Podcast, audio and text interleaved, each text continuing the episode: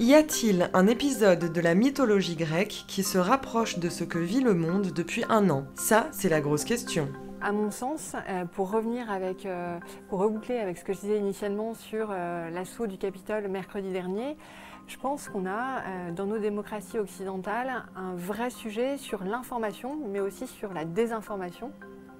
Et il se trouve que dans la mythologie grecque, je trouve qu'il y a un épisode qui est tout à fait fascinant,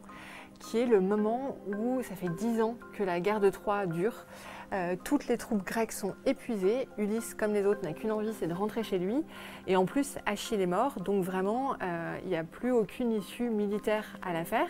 Et c'est là qu'on voit le triomphe de la désinformation qui permet de gagner euh, la guerre de Troie, puisque Ulysse va voir un des combattants grecs qui est aussi rusé, intelligent, voire fourbe que lui, qui s'appelle Sinon et il lui offre des sommes considérables pour pouvoir aller du côté troyen et faire croire aux Troyens que non seulement les Grecs sont repartis chez eux, alors qu'en fait ils sont partis avec leur navire et sont euh, cachés derrière une petite île euh, qui s'appelle Ténébos, qui est en face de, Troie,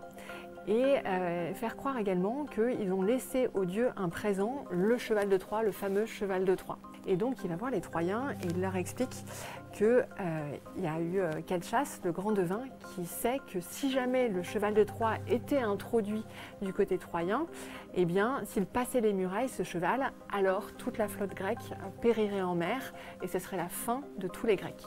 Donc les Troyens évidemment hésite, se demande s'il ne s'agit pas d'un piège, mais c'est l'émotion qui prend le dessus. Euh, c'est Sinon qui réussit à, désinformer les Troyens et c'est ça qui cause toute leur perte puisque vous savez la fin de l'histoire, à l'intérieur du cheval de Troie que finalement on amène à l'intérieur des murailles, eh ben, il y avait dix soldats, il y avait Ulysse, euh, ils, ouvrent, ils égorgent les sentinelles, ils ouvrent les portes de la ville et puis tout le monde périt, le vieux roi Priam, etc.